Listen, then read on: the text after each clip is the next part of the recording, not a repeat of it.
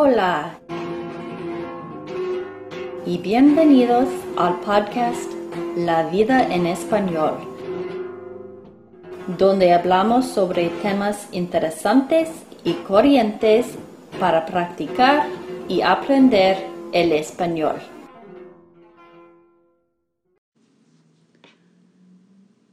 Hola, bienvenidos al podcast La vida en español. Me llamo Jenny y en este episodio y unos cuantos episodios que siguen este episodio, yo voy a leer un libro de unos de uno de mis autores cristianos favoritos, Max Lucado. El libro se llama Todo lo que Dios tiene para ti. Ojalá que lo disfruten. Vamos. Desempaca tu maleta. Los ha llenado de gran sabiduría. Éxodo capítulo 35, versículo 35. Tú has nacido pre-envasado Dios contempló toda tu vida, determinó tu misión y te dio las herramientas para que llevaras a cabo la tarea. Antes de viajar, uno hace algo parecido. Considera las demandas de la travesía y coloca en la maleta lo más adecuado. Clima frío, empaca una chaqueta. Reunión de negocios, se lleva la computadora portátil. Tiempo con los nietos, lo mejor es incluir zapatillas deportivas y analgésicos. Dios hizo lo mismo contigo.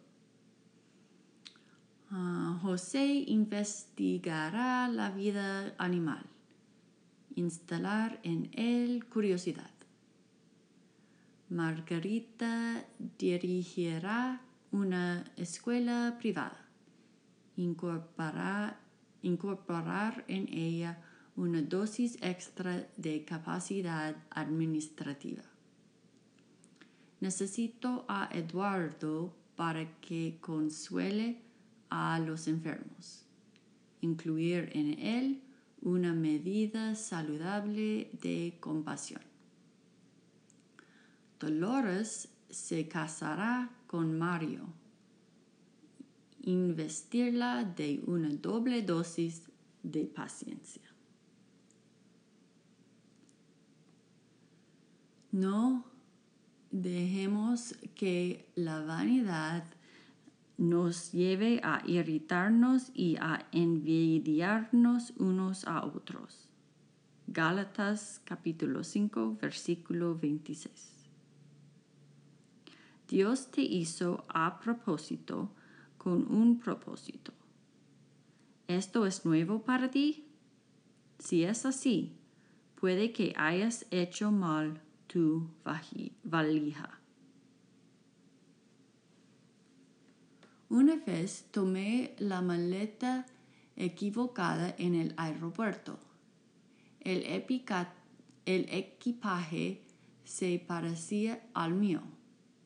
El mismo tamaño, idéntico material, color similar.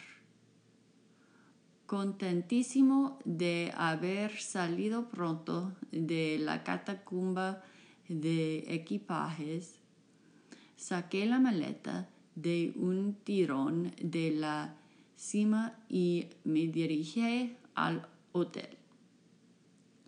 Cuando llegué a mi habitación y la abrí, en un golpe de vista me di cuenta de que había cometido un error. Talla, estilo y género equivocado. Además, mis pantalones me quedarían demasiado cortos con tacones aguja. ¿Qué harías tú en ese caso? Una opción es arreglárselas con lo que uno tiene. Comprimirse dentro de un vestuario varios talles más pequeño, ataviarse con joyas del sexo opuesto y llevar adelante la agenda planificada. ¿Pero lo harías? Solo a riesgo de perder el puesto de trabajo y pasar una temporada en la cárcel. No, uno habría rastreado su maleta, hecho algún reclamo por escrito, llamado al aeropuerto, a las líneas aéreas, al servicio de taxi, al FBI. Uno hubiera contratado detectives privados y sabuesos que siguieran la pista. He intentado por todos los medios encontrar a esa mujer que no puede hallar su maleta y se está preguntando a qué sujeto se le puede haber ocurrido tomar una valija sin verificar la etiqueta de identificación. A nadie le gusta vivir con la maleta de otra persona. Entonces, ¿por qué lo hacemos tan a menudo? Lo más probable es que alguien te haya forzado a ponerte la ropa de una maleta que no era la tuya. Los padres suelen hacer eso el padre coloca su brazo sobre los hombros de su hijo y le dice, Tu bisabuelo era agricultor, tu abuelo era agricultor, yo soy agricultor. Tú, hijo mío, algún día heredarás esta granja.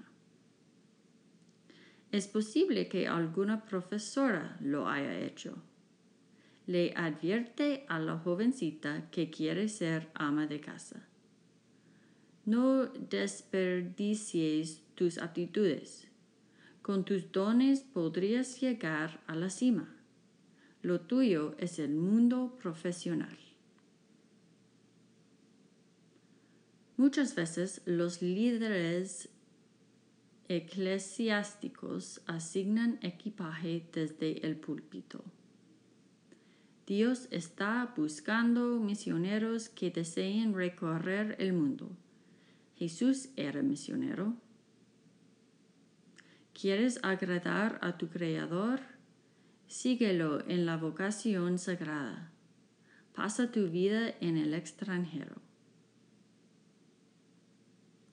¿Es eso un consejo bueno o malo? Eso depende de lo que Dios haya puesto en la maleta de cada persona.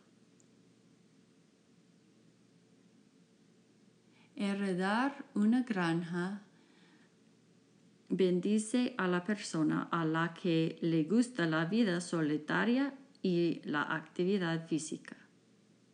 Pero ¿qué pasaría si Dios hubiese dotado al hijo del agricultor con una pasión por la literatura o la medicina. El trabajar fuera de casa puede que sea una gran opción para algunos. Pero ¿qué pasaría si Dios hubiera puesto en aquella jovencita una pasión excepcional por los niños y por ser ama de casa? Los que tienen vocación para aprender idiomas y emprender caminos deben escuchar sermones, sermones que promueven el servicio misionero. Pero si las culturas extranjeras te frustran mientras que la previsibilidad te estimula, ¿serías feliz siendo misionero?